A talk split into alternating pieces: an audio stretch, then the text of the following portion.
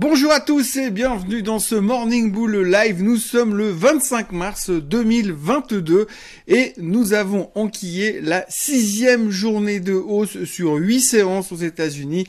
Tout va super bien. On a l'impression qu'on est presque de retour à la normale. C'est en tous les cas ce qui ressortait un tout petit peu dans les médias de ce matin.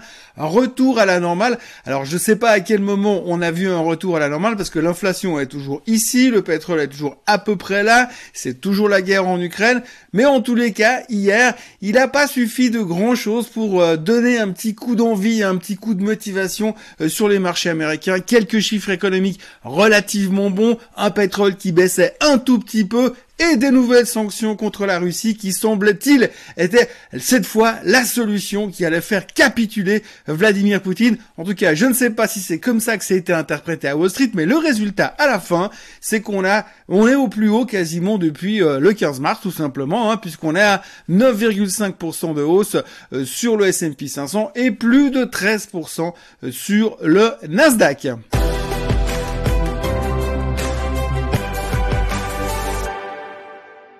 Donc oui, depuis les plus bas, eh bien, euh, nous sommes euh, beaucoup remontés. Donc je le disais, 9,5% sur le S&P 500 depuis le 15 mars, plus de 13% sur le Nasdaq depuis le 15 mars, et puis en Europe, 14% sur le CAC, 14% sur le DAX, et tout ça depuis le 7 mars. Oui, les Européens avaient anticipé un tout petit peu parce qu'ils sont un peu visionnaires quand même, c'est pas nouveau. Mais bon, alors hier, la principale nouvelle, une des principales nouvelles, c'était la baisse du pétrole. Alors quand vous ouvrez les médias le matin, les journaux le matin et on vous dit le pétrole baisse, donc le marché monte. Le pétrole est perdu 2%, hein, c'est 112 dollars le baril. Moi, j'ai été faire le plein hier, je failli m'évanouir quand je suis arrivé pour payer, pour payer à la caisse. J'ai cru que j'avais fait le plein pour les 8 voitures qui étaient garées à côté de moi à la station-service. Mais bon, visiblement, le baril a baissé, donc c'est une bonne nouvelle pour la consommation, pour l'économie. Les gens vont se ruer euh, pour aller acheter des barils. D'ailleurs, il faut envisager d'acheter un baril pour le mettre à la maison, pour mettre au milieu du salon et pour décorer, parce que franchement, c'est quand même super beau, un baril. Bref, le pétrole était en baisse. Hier, ça motivait les marchés, les gens étaient tout contents d'y retourner, et puis à côté de ça, vous avez aussi une deuxième bonne nouvelle, les jobless claims aux États-Unis. Alors, alors les jobless claims, en gros, c'est quoi? Eh bien, c'est les inscriptions au chômage aux États-Unis, ça se fait toutes les semaines, et puis on regarde un petit peu comment ça va.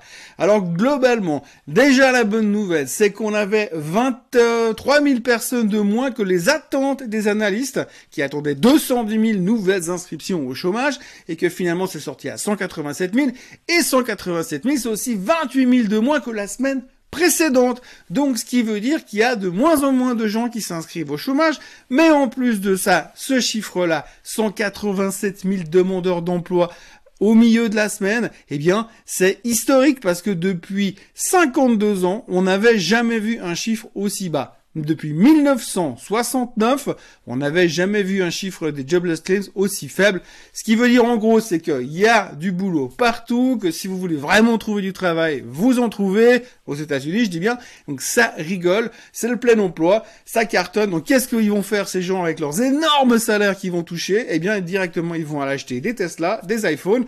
Résultat, le marché monte eh, c'est assez simple la bourse finalement. Donc du coup, dans cet engouement global d'hier, eh bien, les gens sont, sont rejetés de nouveau sur les stars historiques du marché depuis 20 ans, la technologie. Alors on s'était dit il y a quelques temps, oui, mais euh, la croissance c'est pas terrible parce que finalement il y a de l'inflation, donc la croissance va souffrir. Puis comme ils vont monter les taux, eh bien c'est pas une bonne nouvelle non plus. Donc du coup c'est pas bon pour la croissance, on n'en veut plus. Eh bien pourtant hier on est revenu dessus. Il faut noter au passage, puisqu'on parle de croissance et de technologie, que Apple a enquillé elle sa huitième séance de hausse consécutive.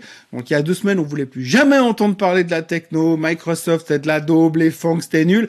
Bah, bah, Apple a repris quand même huit journées de hausse consécutives depuis euh, le 15 euh, le 15 mars sauf.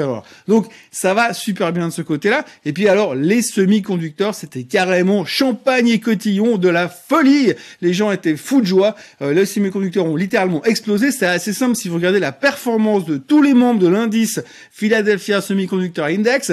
La pire performance de la journée hier, c'est 2% de hausse et la meilleure, eh bien c'est Nvidia, 10% de hausse.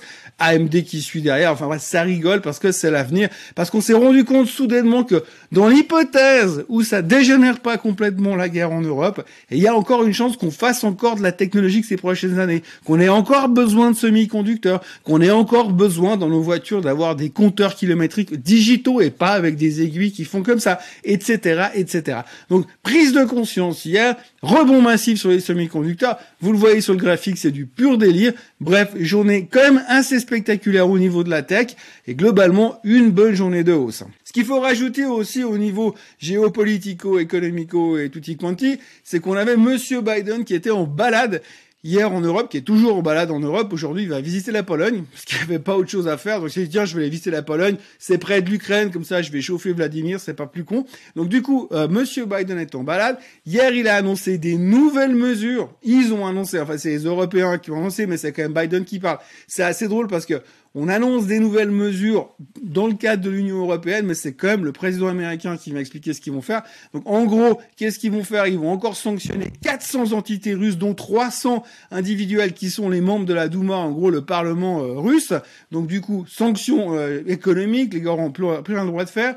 Les Américains ont également annoncé que les Russes n'auront plus le droit d'échanger leur or. Leur or va rester chez eux. Donc c'est quand même un des plus gros pays détenteurs d'or au monde. Donc ils, ont un, stock d'or mais qu'ils peuvent vendre plus personne, grosso modo.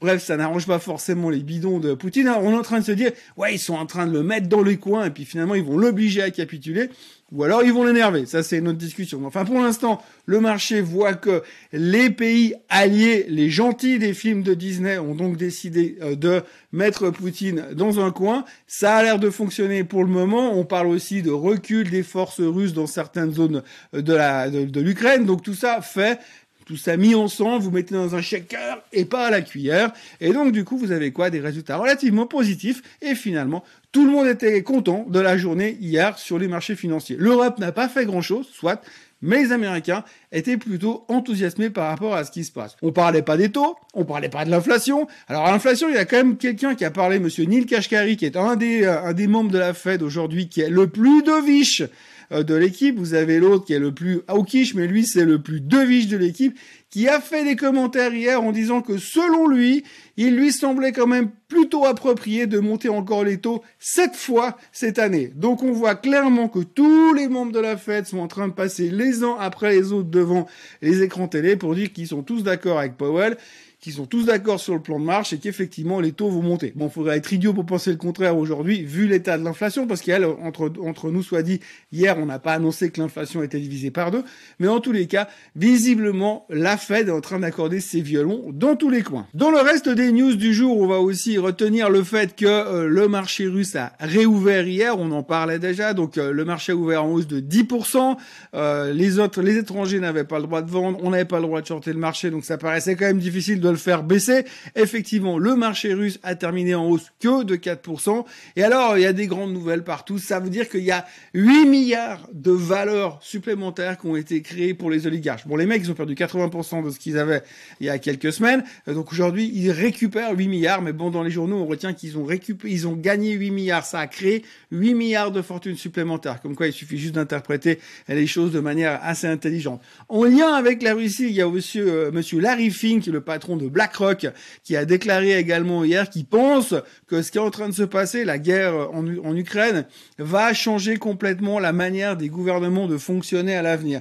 À savoir, ça devrait booster le secteur de tout ce qui est crypto-monnaie parce qu'ils vont être tenter d'être beaucoup moins dépendants de leur monnaie nationale, puisqu'effectivement on voit qu'aujourd'hui bah, les Russes ils ont quand même un problème parce que tout le monde les bloque de tous les côtés, alors que si une partie de leur monnaie nationale était en crypto-monnaie, peut-être que ce serait beaucoup plus difficile pour les gouvernements de pouvoir gérer ces, ces assets-là. Alors du coup, c'est plutôt positif selon lui pour le secteur des cryptos. D'ailleurs, si on regarde le secteur des cryptos, eh bien on voit que le Bitcoin est en train de casser ses 43 000 dollars, donc je vous le disais, il est en train de démarrer.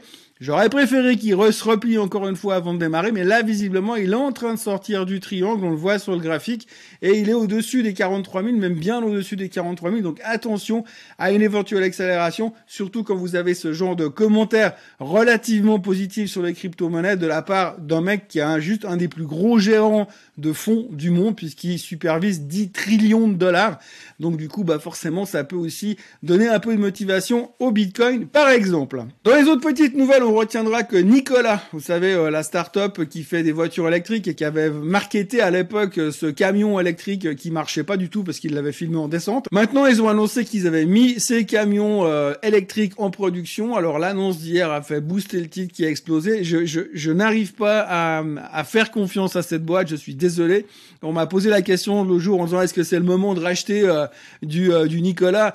Euh, je sais pas, j'ai pas confiance. Ils nous ont tellement baladé, ils nous ont tellement menti, le, management c'est tellement une équipe de bras cassés que je suis pas du tout à l'aise. Le seul point positif qu'il y a derrière, c'est que je crois que GM était impliqué avec eux. Mais en tout cas, hier, tout le monde était chaud bouillant sur Nicolas qui explosait. À un moment donné, le titre gagnait jusqu'à 19% intraday parce qu'ils ont mis en production euh, leur camion électrique. Donc on se verra comment ça va marcher au niveau des fonctionnements et au niveau de la circulation. Donc semi-remorque électrique en production chez, chez Nicolas qui a généré cette explosion du, du titre.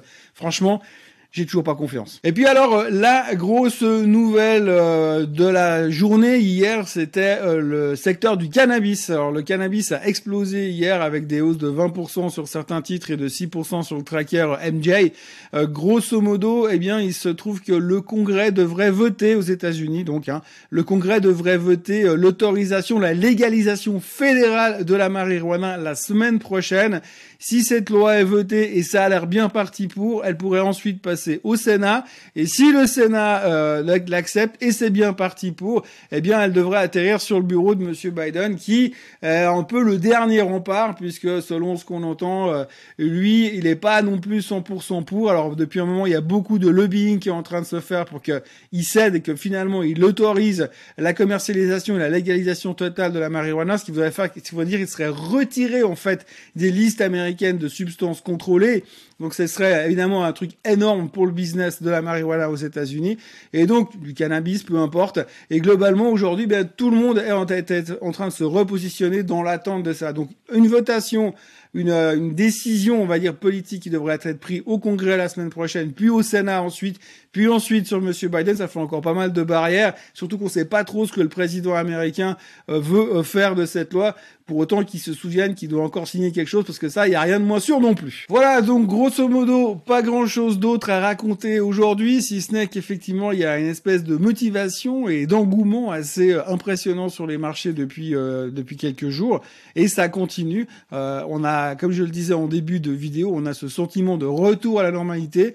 Euh, il faut quand même se méfier euh, de l'eau qui dort et de l'ours qui dort pour l'instant, parce qu'évidemment on peut tourner assez rapidement, sachant qu'on n'a quand même pas réglé ou qu'on a réglé plutôt aucun problème jusqu'à maintenant, et donc le doute reste permis. Néanmoins, les marchés semblent relativement bien établis, euh, les futurs sont plutôt bien organisés ce matin et plutôt dans le sens vert pas non plus énormément, mais ça devrait continuer encore un petit peu. Donc on verra comment la semaine se termine.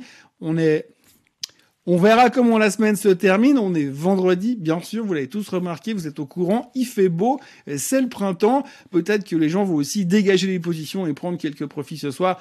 Affaire à suivre. De toute manière, on y verra plus clair lundi matin. Et après, un bon week-end de repos. Donc, je vous souhaite un excellent week-end. Je vous encourage à vous abonner à la chaîne Suisse Côte Suisse. Encore quelques-uns de plus. On est bientôt à 16 000 abonnés. Euh, N'oubliez pas de liker cette vidéo. Et moi, je vous souhaite un excellent vendredi, un excellent week-end. Je vous retrouve tout à l'heure à 8 heures précises pour le Suisse Bliss habituel, la, revue du marché suisse hebdomadaire.